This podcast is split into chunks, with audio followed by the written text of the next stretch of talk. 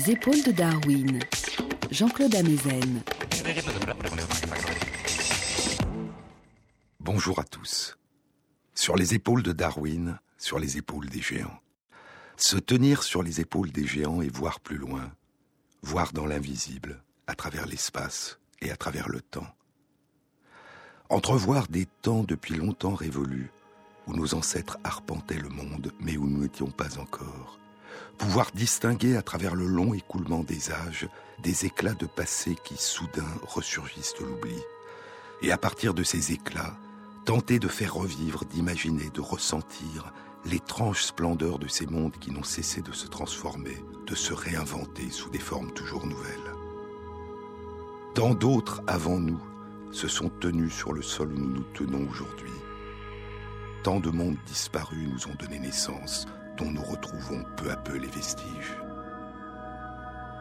Au moment où Christophe Colomb aborde en 1492 l'île que les Arawaks appellent Mamana et qu'il nommera Santa Maria, confondant les Arawaks avec les habitants des Indes qu'il croit avoir gagnés par la mer en voguant vers l'ouest, l'ensemble du continent qu'on allait appeler les Amériques était déjà habité par plusieurs centaines de peuples, plusieurs centaines de nations. Les premiers habitants, je vous le disais dans une précédente émission, les premiers habitants étaient arrivés il y a environ 17 000 ans, après avoir séjourné durant la dernière période d'intense glaciation, pendant probablement 10 000 ans, dans le refuge des terres émergées de la Béringie, qui joignait à l'époque le continent eurasien et le continent américain, la Sibérie et l'Alaska. Puis, quand a commencé la fin de la période glaciaire et que les glaciers qui recouvraient le nord-ouest du continent américain ont commencé à reculer, les premiers immigrants posent le pied en Alaska. Il semble, je vous le disais, que la quasi-totalité des Amérindiens qui vivent aujourd'hui en Amérique centrale et en Amérique du Sud sont les descendants de ces premiers immigrants qui avaient déjà gagné le Chili il y a 14 600 ans. Puis, plus tard, plusieurs vagues de nouveaux immigrants venus d'Asie se sont mélangés aux populations des premiers immigrants restés en Amérique du Nord et ont donné naissance à une partie des nations qui vivent aujourd'hui aux États-Unis et au Canada. Au long de plus de 15 000 ans, tout au long de la période précolombienne, de très nombreuses civilisations et cultures amérindiennes vont émerger et se déployer à travers le continent américain. En différents endroits, les habitants amérindiens de Floride, du Mexique, d'Amérique centrale et d'Amérique du Sud sont devenus des agriculteurs. Il y a plus de 10 000 ans, ils ont déjà commencé à domestiquer des plantes, le maïs et la calebasse. On estime aujourd'hui, je vous le disais, que lors de l'arrivée de Christophe Colomb, la population du continent américain comptait une centaine de millions de personnes. Ces centaines de nations avaient des cultures, des modes de vie, des modes d'organisation sociale, des religions, des mythes, des rites, des légendes, des chants, des arts et des langues d'une très grande diversité. On estime que plus de 1000 langues étaient parlées sur le seul continent nord-américain. On les a regroupées en une douzaine de familles, aussi différentes l'une de l'autre que les langues sémitiques des langues indo-européennes, et à l'intérieur de chaque famille, aussi différentes que l'est aujourd'hui l'anglais du russe. C'est à la fin du XVe siècle que commence la conquête et la colonisation par les Européens du Mexique, de l'Amérique centrale et de l'Amérique du Sud, et que commence la longue tragédie des peuples amérindiens. En 1506, le conquistador espagnol Hernán Cortés débarque sur l'île d'Hispaniola, l'île d'Espagne, aujourd'hui appelée Saint-Domingue. Cinq ans plus tard, en 1511, il participe à la conquête de l'île de Cuba et reçoit en récompense une encomienda.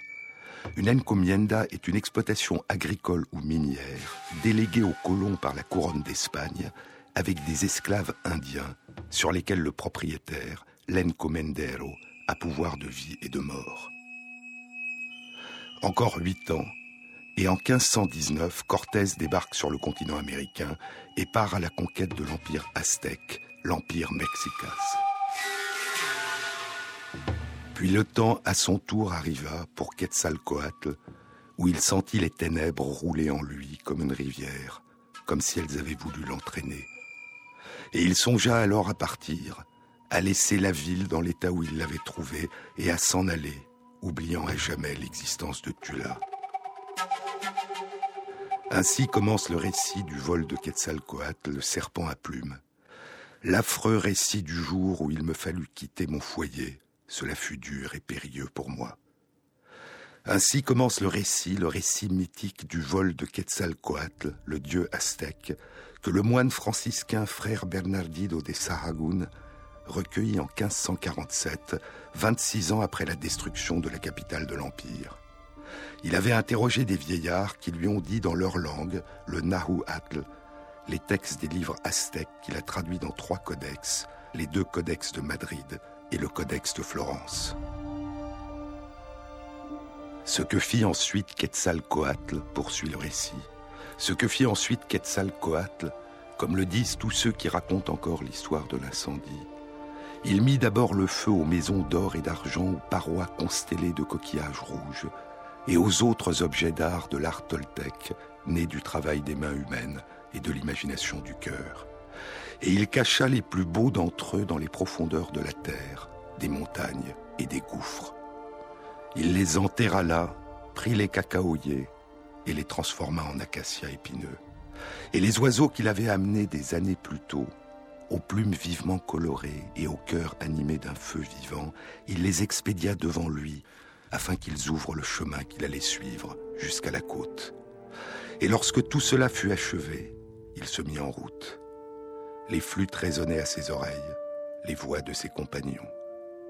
Il s'accroupit sur un rocher pour se reposer, posa ses mains sur le rocher, tula flamboyant au loin qu'il aperçut, et l'ayant aperçu se mit à pleurer. Les sanglots étreignaient sa gorge. Un double ruisseau de larmes, un orage de grêle coulait sur son visage. Les gouttes brûlaient le rocher, les gouttes de tristesse tombaient sur le rocher, transperçant son cœur. Et là où ses mains s'étaient posées, des ombres se creusaient sur le rocher, comme si ses mains avaient modelé de l'argile, comme si le rocher avait été d'argile. L'empreinte en creux de ses mains, préservée à jamais, à l'endroit nommé Temac Palco. Ensuite, au pont de pierre, l'eau tourbillonnant dans le lit de la rivière, et l'eau turbulente qui s'étendait là où il dressa une pierre en guise de pont sur l'abîme, et traversa. Il marcha sans répit jusqu'à avoir atteint le lac des serpents, où les anciens l'attendaient pour lui dire qu'il allait devoir faire demi-tour, quitter leur pays et retourner chez lui. Il les entendit lui demander où il comptait aller, coupé de la mémoire de tous, les rites de sa cité tombés depuis longtemps en désuétude. Il leur dit qu'il n'était plus temps de faire demi-tour, que son désir l'animait toujours, et quand ils lui demandèrent où il comptait aller, il leur parla d'un pays nimbé d'une lueur rouge, et où régnait la sagesse, et qu'il l'appelait, dont le soleil l'appelait. Il attendit là, jusqu'à ce qu'il lui ait dit qu'il pouvait partir, qu'il pouvait laisser ses objets toltèques et partir. Et il laissa donc ses objets derrière lui, ces objets nés du travail des mains humaines et de l'imagination de son cœur, les objets d'or et d'argent, les pierres précieuses ouvragées, les boiseries et les sculptures, et les fresques, et les livres enluminés, et les plumes tressées. Et délivrant ce savoir, il jeta son collier de joyaux dans le lac, où il disparut dans les profondeurs des eaux, et depuis lors, l'endroit fut dénommé lac des joyaux. Il y a un pic entre le vieux poil et la dame blanche. La neige tombe et tombait sur lui au cours de ses journées, et sur ses compagnons, les nains, les baladins, les boiteux qui l'accompagnaient. La neige tomba jusqu'à ce qu'il soit gelé, perdu parmi les morts. Le poil l'oppressait et il pleurait pour eux. Il chantait. Les pleurs sont infinis et les longs soupirs issus de ma poitrine. Dans le lointain, la colline aux multiples couleurs qu'il cherchait, mauvais augure de tous côtés, ses sombres rappels au long de la route. Il marche. Cela se termina sur la plage. Cela se termina par une carcasse de serpent en forme de navire, et lorsqu'il l'eut construit, il s'y assit et prit le large. Un navire qui glissait sur ses eaux enflammées, nul ne sachant quand il atteindrait le pays du soleil rouge. Cela se termina sur les rives d'une très vaste mer. Cela se termina par son visage reflété dans le miroir de ses vagues, la beauté de son visage lui étant renvoyée, et il était revêtu d'habits semblables au soleil. Cela se termina par un feu de joie sur la plage dans lequel il se jeta lui-même et se consuma, ses cendres s'élevant au milieu des cris d'oiseaux. Cela se termina avec la linotte, avec les oiseaux plumes turquoises, les oiseaux plumes couleur de tournesol, les oiseaux rouges et bleus. Cela se termina avec les oiseaux plumes jaunes dans une insurrection d'or, traçant des cercles jusqu'à ce que le feu soit éteint, traçant des cercles tandis que son cœur s'élevait vers le ciel. Cela se termina avec son cœur transformé en étoile. Cela se termina avec l'étoile du matin, avec l'aube et le crépuscule. Cela se termina avec son voyage au royaume des morts, avec sept journées de ténèbres, son corps changé en lumière, une étoile qui brûle à jamais dans le ciel.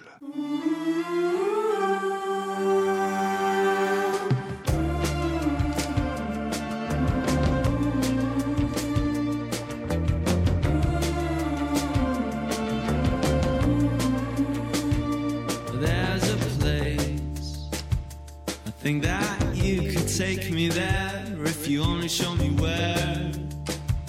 Cause I've been waiting in despair if there's a need to lose my rags and change my name. It is agreed.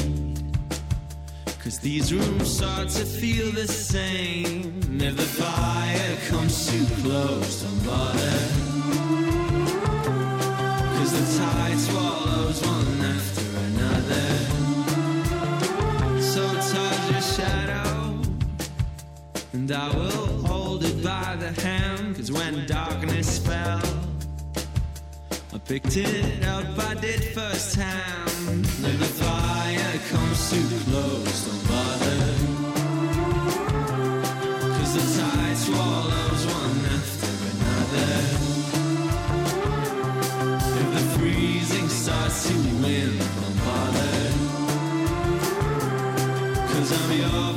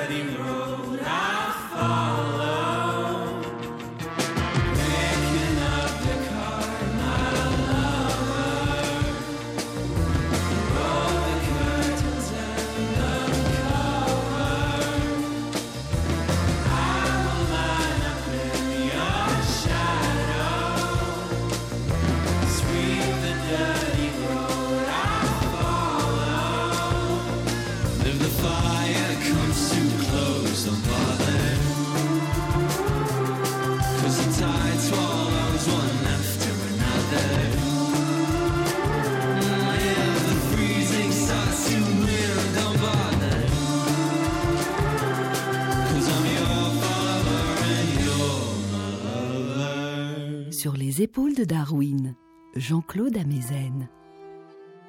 En 1521, deux ans après avoir posé le pied sur le continent américain, Cortés a achevé la conquête de l'Empire aztèque, détruit sa capitale, Mexico Tenochtitlan, et capturé le dernier empereur, Cuauhtémoc, qu'il fait exécuter. Dix ans plus tard, en 1531, plus au sud, sur la côte pacifique, les conquistadors Francisco Pizarro et Diego d'Almagro partent à la conquête de l'Empire Inca. L'empire de Tuantinsuyu en langue quechua s'étendait sur plus de la moitié nord de la côte pacifique de l'Amérique du Sud. En 1533, Francisco Pizarro et ses hommes capturent l'Inca Atahualpa et l'exécutent. Et toi, sans l'aide de quiconque, tu exauças leur perfide requête, mais le fil de ta vie fut tranché à Cayamarca. C'est un passage de l'élégie des Indiens quechua pour le grand Inca Atahualpa. Déjà, le sang s'est figé dans tes veines, et derrière tes paupières ta vue s'est brouillée, ton regard est allé se réfugier dans la lueur d'une étoile. Seule ta colombe souffre et gémit, voltant de droite à gauche, éperdue de tristesse, elle pleure, elle qui avait son nid dans ton cœur. Le cœur élancé de douleur tremble d'un tel désastre. Ils t'ont dépossédé de ton palais et de ta litière d'or. Tous les trésors qu'ils ont pu trouver, ils se les sont partagés. condamné à une douleur éternelle et conduit à la ruine, murmurant, en proie à des pensées intangibles et bien éloignées de ce monde, nous retrouvant sans aide ni refuge, nous pleurons, sans savoir vers qui tourner notre regard, perdu que nous sommes.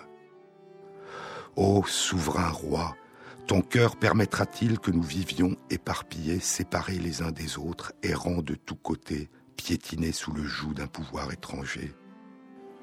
Dévoile-nous ton regard qui transperce comme une noble flèche. Tends vers nous ta main qui dispense plus que nous ne demandons, et soulagé par cette bénédiction, donne-nous l'ordre du départ. En 1534, les conquistadors s'emparent de Cusco, la capitale de l'empire inca, puis de la ville de Quito. Où allez Où allez-vous donc? disent-ils, et il nous faut encore marcher. Le soleil et la lune passent et repassent, six mois pour aller de Cusco à Quito. Au pied du taillot, nous ferons halte. Ne crains rien, Seigneur Inca, ne crains rien. Nous marchons à tes côtés, nous arrivons ensemble. Oh, Dieu sauve le roi Dieu sauve le roi À la charge Marche Saint-Jean Saint-Jean Mousquetaires, en avant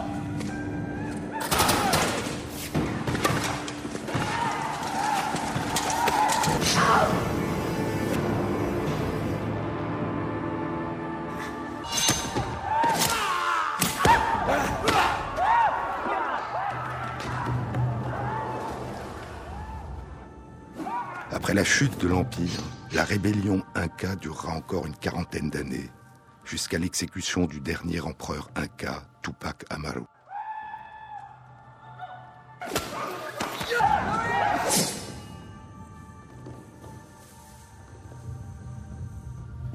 Et le pays conquis sera nommé la Nouvelle Castille, puis le Pérou. Entre-temps, les Portugais avaient commencé à coloniser la côte est de l'Amérique du Sud, s'installant dans une partie d'un immense territoire qu'on appellera le Brésil.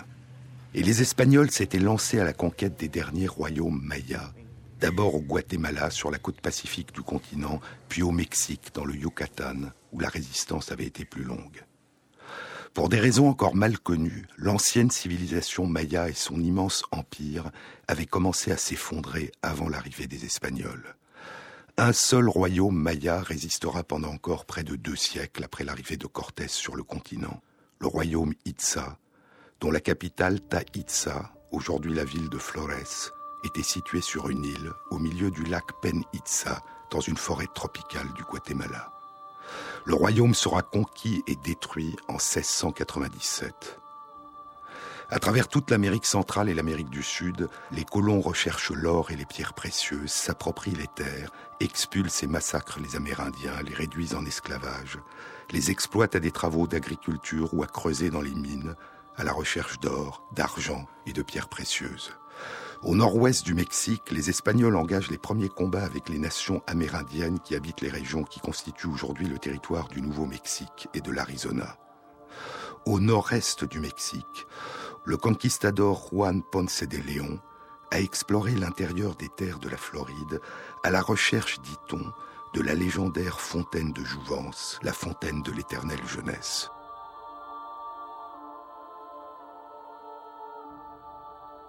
Plus au nord encore, en 1524, l'explorateur italien Giovanni de Verrazzona, au service du roi de France François Ier, parvient sur la côte est de l'Amérique du Nord, explore une baie qui est aujourd'hui la baie de New York et qu'il nomme la Nouvelle Angoulême.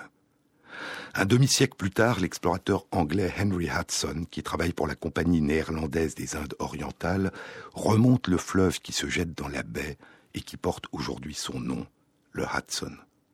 Encore une quinzaine d'années, et sur le territoire de la nation amérindienne des Léni-les-Napi, les hommes vrais, des colons néerlandais fondent la ville de la Nouvelle-Amsterdam.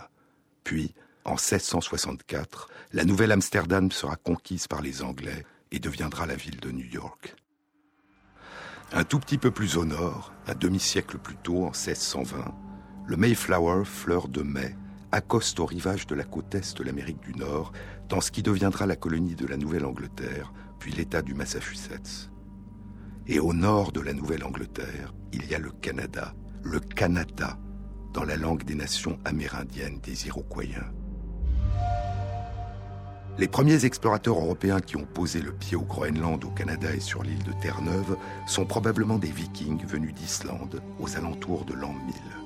Et près de cinq siècles plus tard, Giovanni Caboto, dit John Cabot, l'explorateur vénitien au service du roi Henri VIII d'Angleterre, aurait abordé l'île de Terre-Neuve au large du Labrador et du Québec.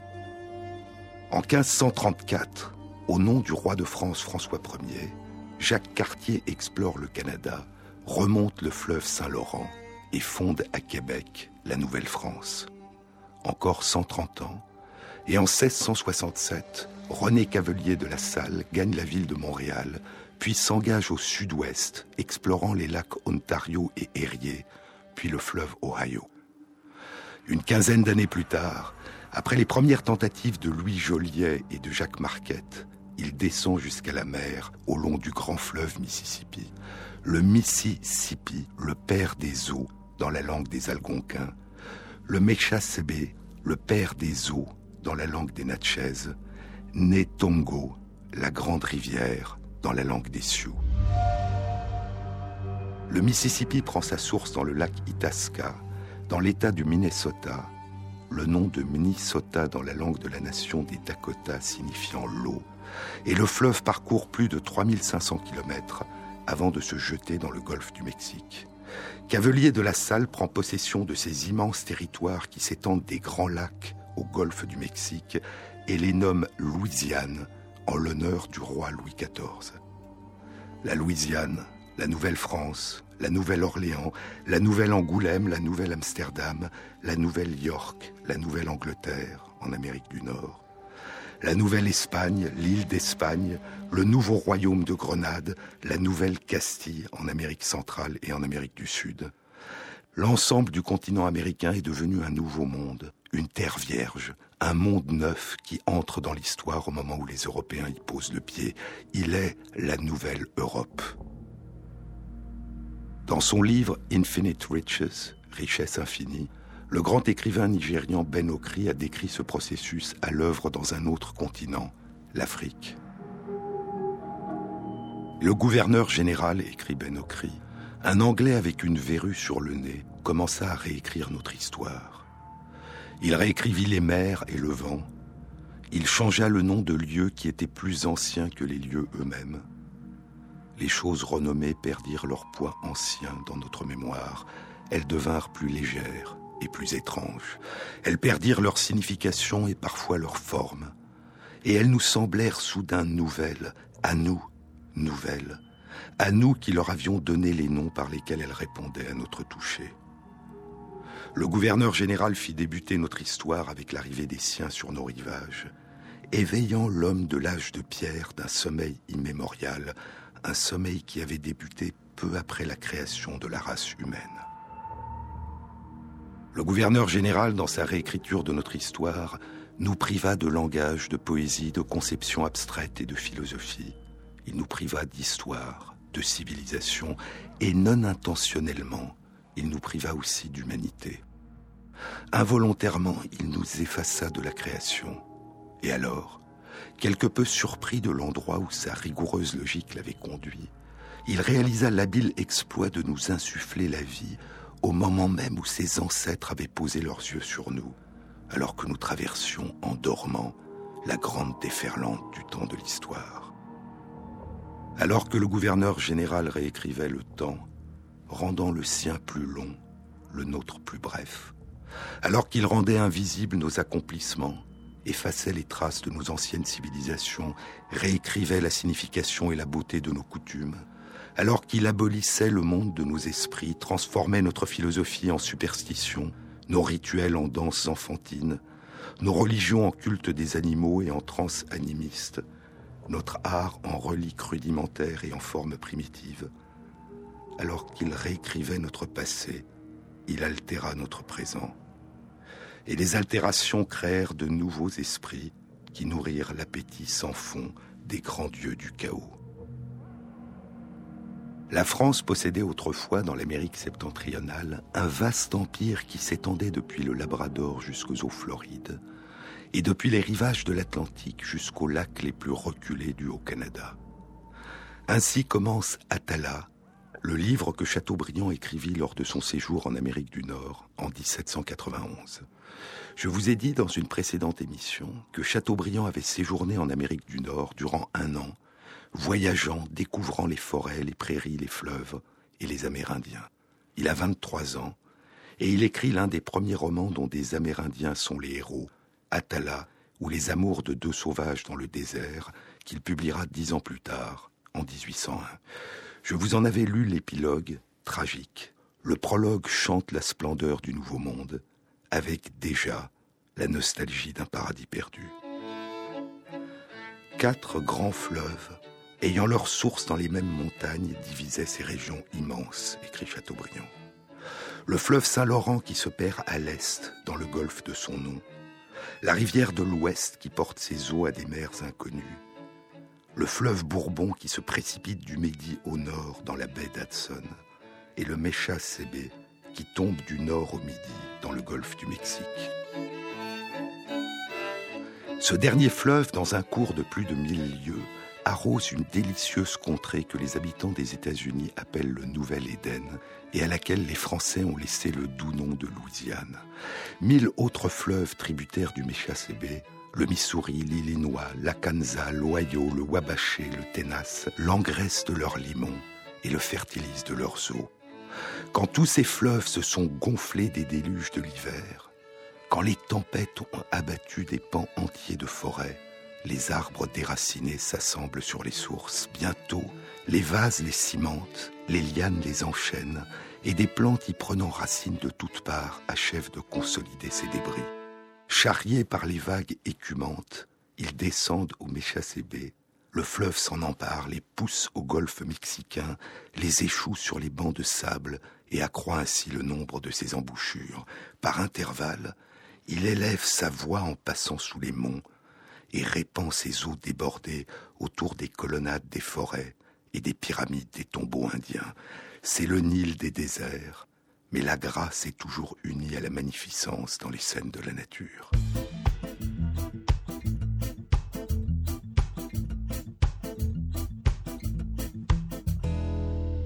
Imagine mon pot en lococo, imagine mon quai allé en fado, imagine demain n'a rien.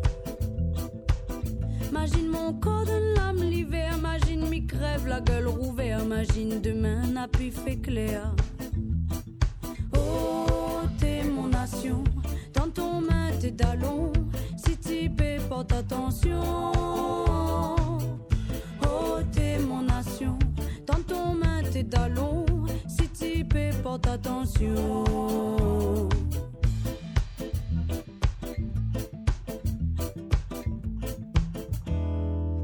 Imagine mon main les emmaillé, imagine mi perdre la dignité, imagine mi demande la charité. Imagine qu'un moi n'avait une vie, une situation, une fille, imagine mon yeux en perd la pli. Oh, t'es mon nation, dans ton main tes dallons, si tu peux porte attention. Oh, t'es mon nation, dans ton main tes dallons, si tu peux porte attention. Imagine mon pot en imagine mon qu'elle est en fado, imagine demain n'a plus rien. Imagine mon rêve, ça ou tout le temps, imagine nous perdre si tant tellement, imagine demain n'a trouve devant. Oh, t'es mon nation, dans ton main tes dallons, si tu peux porte attention. Oh, t'es mon nation, dans ton main tes dallons, si tu peux porte attention.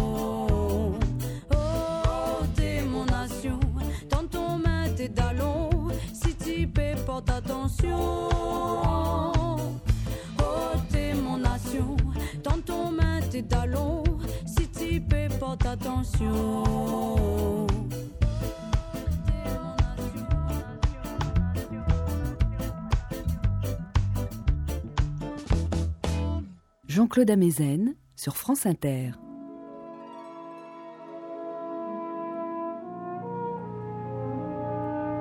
Tandis que le courant du milieu entraîne vers la mer les cadavres des pins et des chênes, poursuit Chateaubriand, on voit sur les deux courants latéraux remonter le long des rivages des îles flottantes de Pistia et de Nénuphar, dont les roses jaunes s'élèvent comme de petits pavillons.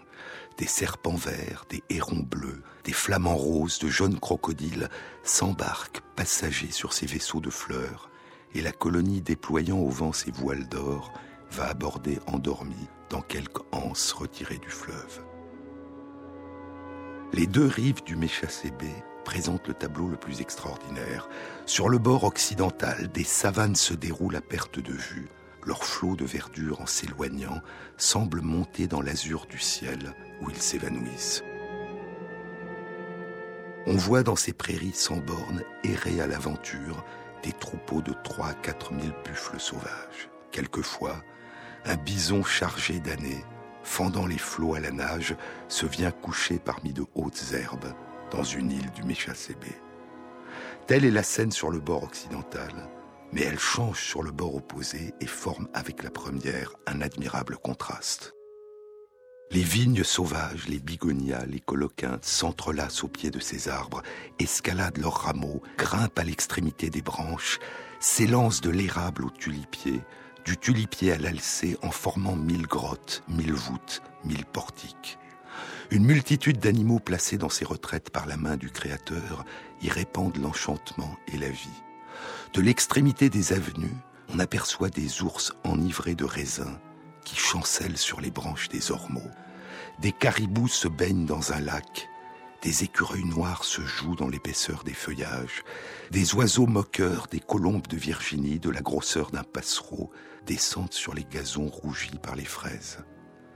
Des perroquets verts à tête jaune, des pivers empourprés, des cardinaux de feu grimpent en circulant au haut des cyprès. Des colibris étincellent sur le jasmin des Florides et des serpents oiseleurs sifflent, suspendus au dôme des bois, en s'y balançant comme des lianes.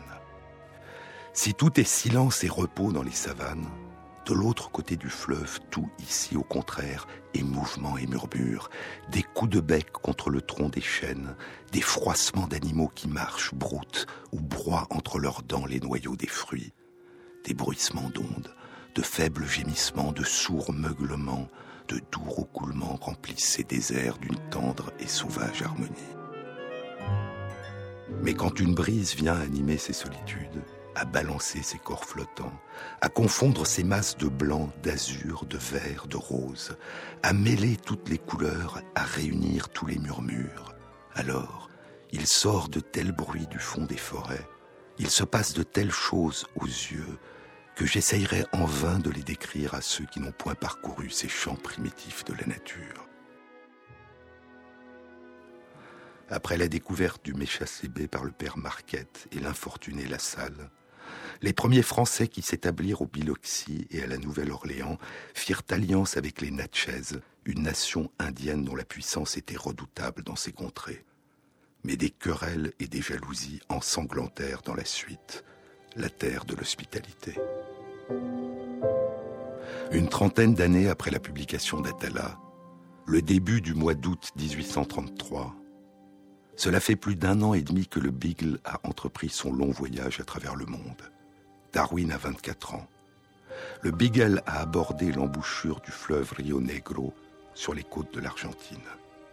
Darwin remonte le long des berges du fleuve, puis part à travers les terres vers le nord, en direction du port de Bahia Blanca, que le Beagle doit rejoindre par la mer. Les tribus nomades de cavaliers indiens qui ont toujours occupé la plus grande partie de ce pays, écrit Darwin, ayant dernièrement beaucoup harcelé les estancias, le gouvernement de Buenos Aires a levé depuis un certain temps une armée sous le commandement du général Rosas dans le but de les exterminer. À 100 km du Rio Negro sur les rives du fleuve Colorado, Darwin rencontre les troupes du général Rosas et le général lui-même.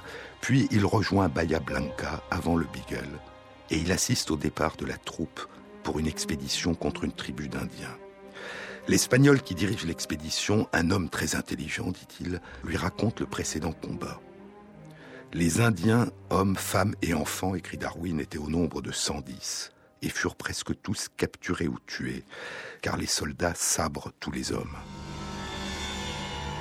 C'est un sombre tableau, mais combien plus choquant est le fait certain que toutes les femmes qui paraissent avoir plus de 20 ans sont massacrées de sang-froid.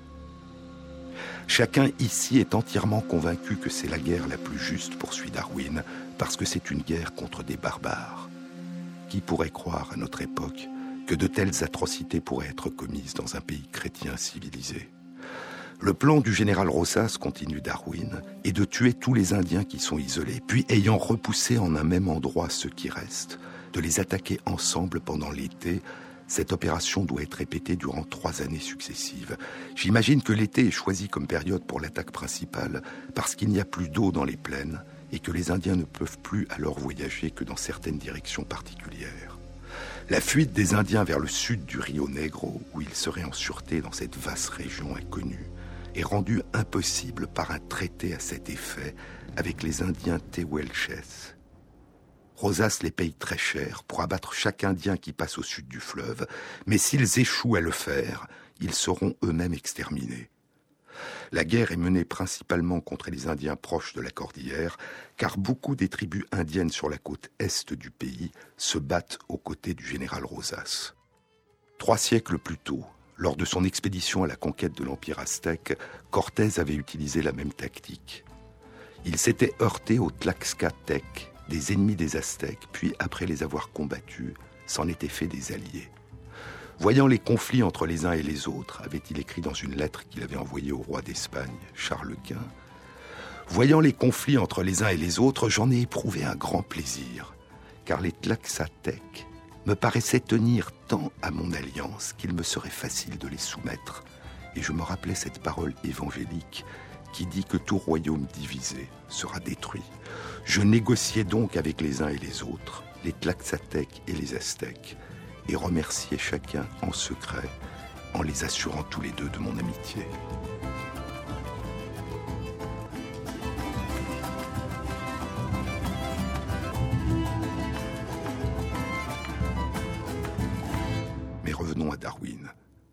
Beaucoup des tribus sur la côte est du pays se battent aux côtés du général Rosas, écrit-il. Cependant, le général considérant comme Lord Chesterfield que ses amis pourraient un jour futur devenir ses ennemis, il les place toujours aux premières lignes afin que leur nombre se réduise.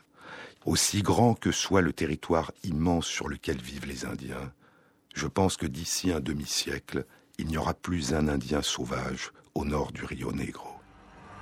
Il est déprimant de se souvenir de la manière dont les Indiens ont cédé devant les envahisseurs espagnols. Non seulement des tribus entières ont été exterminées, mais les survivants sont devenus plus barbares. Et au lieu de vivre dans de grands villages employés à l'art de la pêche et de la chasse, ils errent maintenant à travers les plaines, sans habitation ni occupation fixe. L'année suivante, en 1834, alors que le Beagle va gagner la pointe sud de la côte atlantique de l'Amérique du Sud, puis remonter au long de la côte pacifique du continent, l'explorateur écossais John Howison publie les colonies européennes dans différentes parties du monde.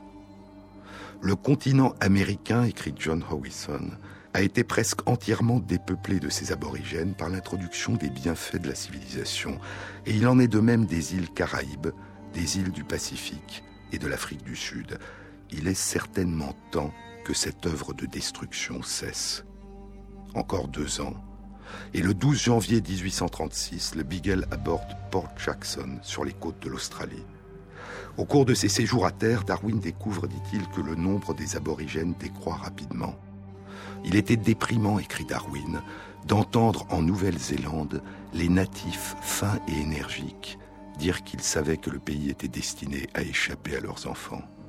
Trois semaines plus tard, le 5 février 1836, le Beagle accoste à Hobart Town, au pied du mont Wellington, dans l'île de Tasmanie, au sud-est du continent australien. Les premiers colons européens, une cinquantaine de personnes, prisonniers, soldats et volontaires, dont moins de dix femmes, étaient arrivés en 1803, quelques années avant la naissance de Darwin. Et à mesure que les immigrants s'installent sur l'île, les autochtones, les Tasmaniens, sont déplacés ou massacrés. En 1835, écrit Darwin, tous les aborigènes ont été déplacés dans une île, dans Bass Strait. 30 ans est une brève période pour avoir banni le dernier aborigène de son île natale, la Tasmanie, une île presque aussi grande que l'Irlande. À l'époque de leur déportation, ajoute-t-il, en 1835, le nombre de natifs n'était plus que de 210. En 1842, c'est-à-dire après un intervalle de 7 ans, il n'y avait plus que 54 personnes.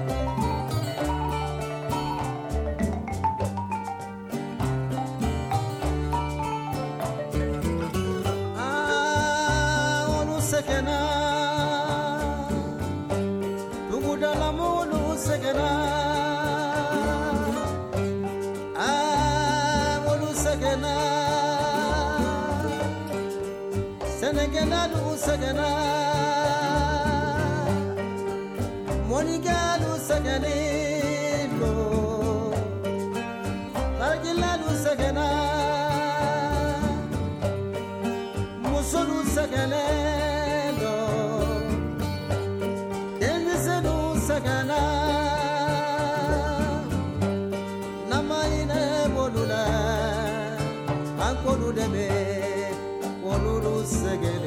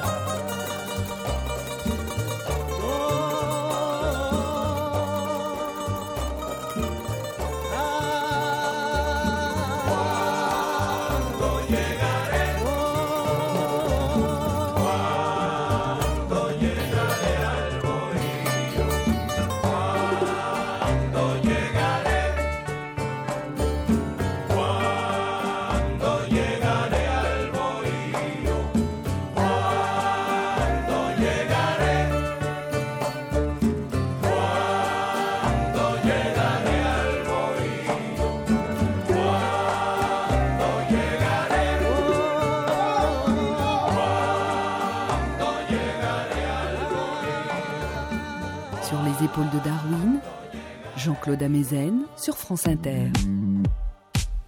En 1838, deux ans après le retour de Darwin en Angleterre, Thomas Hodgkin, qui a participé au mouvement pour l'abolition de l'esclavage, fonde à Londres la Société de protection des aborigènes. Encore 33 ans. Et dans la généalogie de l'homme qu'il publie en 1871, Darwin revient longuement sur la disparition des Tasmaniens. Il décrit aussi la disparition progressive des Maoris en Nouvelle-Zélande, des Mélanésiens aux Nouvelles-Hébrides, des indigènes des îles Sandwich, aujourd'hui nommées Hawaï. Puis il revient aux Tasmaniens. Quand la Tasmanie a été pour la première fois colonisée au tout début du siècle, dit-il, le nombre des autochtones était estimé par certains à 7000 et par d'autres à 20 000. Puis, en 1864, seul un homme qui mourut en 1869 et trois femmes âgées avaient survécu. Il cite un livre qui a été publié un an plus tôt. Le dernier des Tasmaniens avait pour nom William Yaney. Quand Truganina, la dernière des Tasmaniennes, meurt en 1876, Darwin a 67 ans. De son vivant, un peuple entier avait disparu.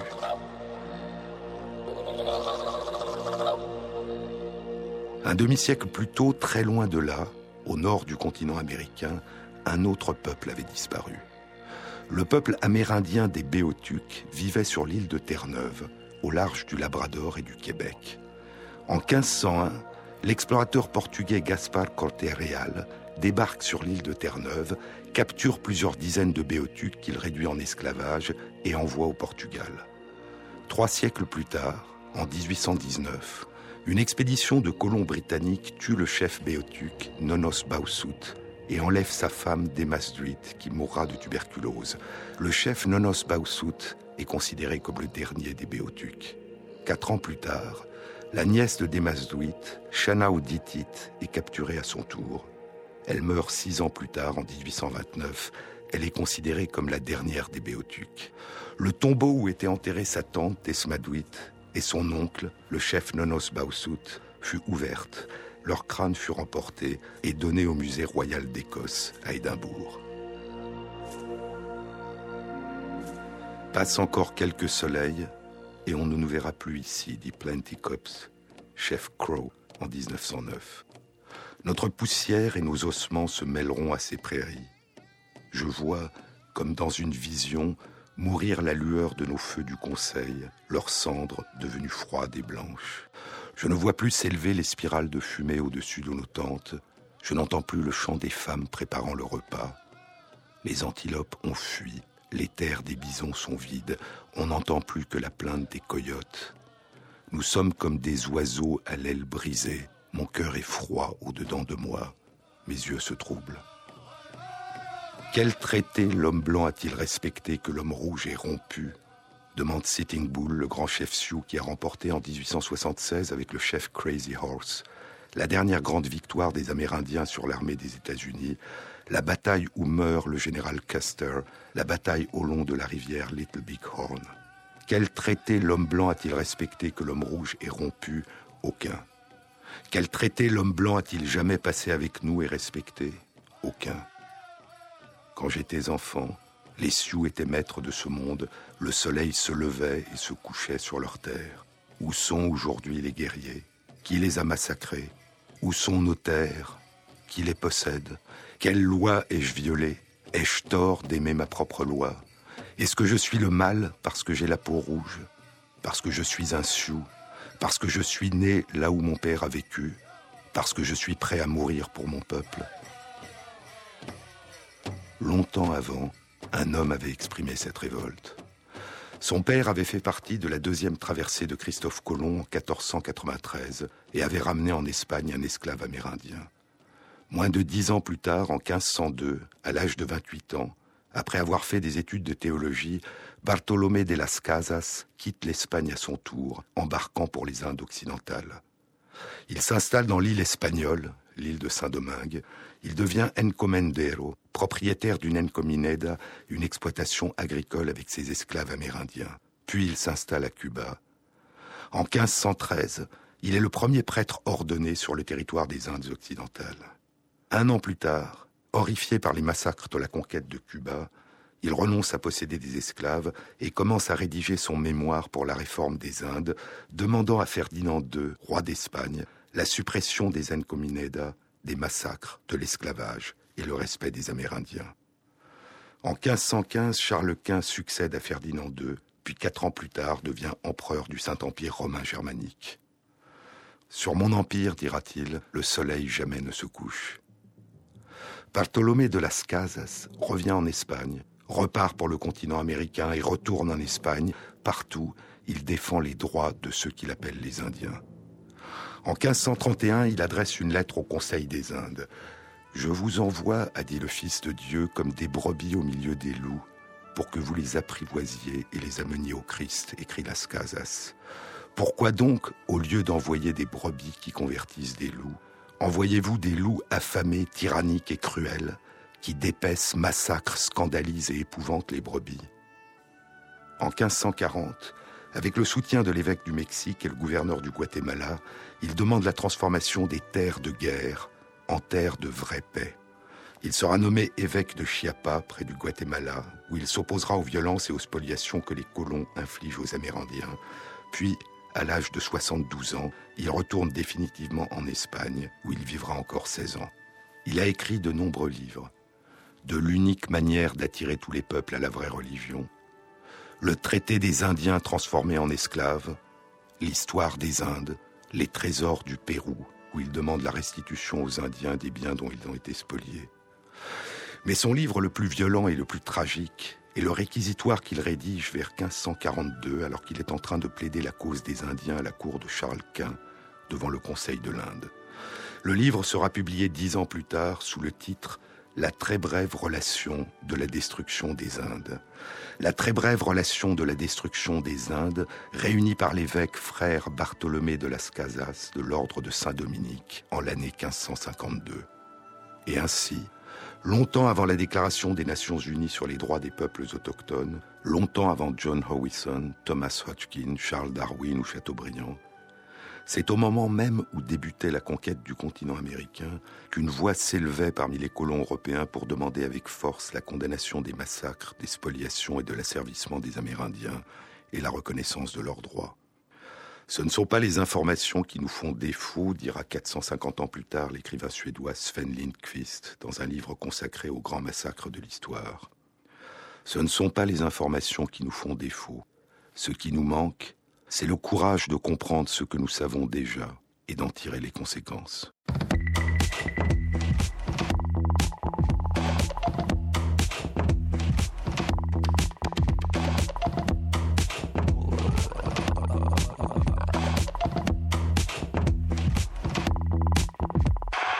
Cette émission a été réalisée par Stéphane Combe, avec à la prise de son Élodie Royer, au mixage Martin Guénard et Jean-Baptiste Audibert pour la programmation des chansons. Et merci à Christophe Magère, qui intègre sur la page de l'émission, sur le site franceinter.fr, les références aux articles scientifiques et aux livres dont je vous ai parlé. Bon week-end à tous, à la semaine prochaine.